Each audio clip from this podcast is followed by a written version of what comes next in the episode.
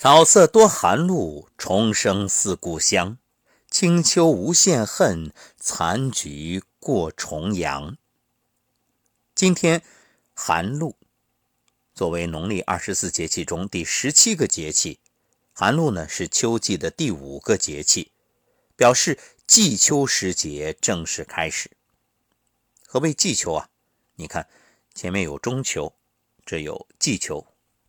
古人呢是以伯仲季为老大、老二、老三来排序，所以这季秋也就意味着进入了秋的最后一程。《月令七十二候集解》说：“九月节，露气寒冷，将凝结也。”寒露是气候从凉爽到寒冷的过渡。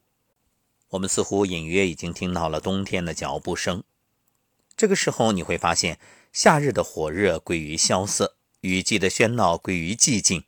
在这充满变化的日子里，最好一壶酒，把酒祝东风，对影清浊半杯醉。翻看寒露风俗啊，果然酒香弥漫。寒露该怎么养生呢？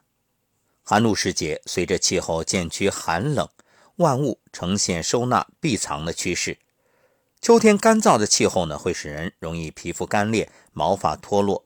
到了寒露，症状更加明显。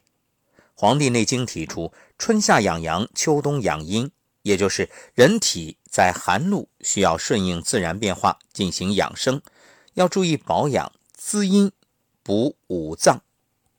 所以从食疗的角度啊，这寒露时节的饮食调养要以滋阴润燥为宜。芝麻。糯米、粳米、蜂蜜、胎菊等柔顺宜食。秋三月早卧早起，早卧以顺应阴经的收藏，早起呢是顺应阳气的舒达。分时调养，确保健康。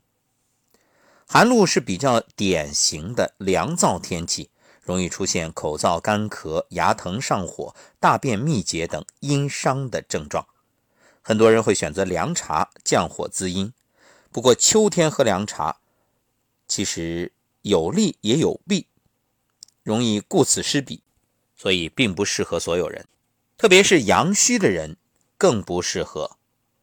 凉茶中的金银花、菊花、鸡蛋花、夏枯草等，皆为寒凉之品，逆滞伤脾，气不化阴，会导致阴阳两伤，加重秋燥的症状。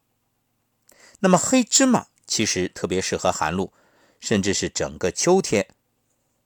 古人云：“秋气燥，宜食麻以润其燥。”而黑芝麻呢，完全具备补肝益肾、助脾胃、养元和的秋天的养生原则，可谓进补排毒两不误。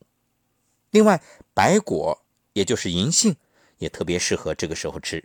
白果敛肺气，能定喘嗽、治哮喘，而且肺主皮毛，所以能缓解皮肤干燥。另外，白果对男性遗精、女性带下也有治疗作用。那么吃白果要注意，因为有毒性，虽然不大，但是会积少成多，所以要掌握量。像成年人一天不要超过十粒，儿童呢不要超过五粒，而且必须是熟食。若有实症，不适合吃白果。在这里给大家推荐一款寒露节气补益五脏的养生佳品——白果银耳枸杞粥。它有润肺健脾、滋肝补肾、养心的功效，所以五脏同补。准备白果、银耳、冰糖各二十克，枸杞十克，糯米或精米七十克。做法呢？把米洗干净，浸泡一小时；银耳也洗干净，浸泡半小时。浸泡之后。去除黄色根蒂部分，白果呢把壳去掉，然后锅中水煮热，把浸泡的米、银耳和枸杞一起放进去，搅拌均匀，大火煮开，再转小火煮半小时，然后把冰糖放进去，再煮个十分钟左右，等到冰糖融化，粥水粘稠就可以了。至于牙痛、大便秘结，这个简单。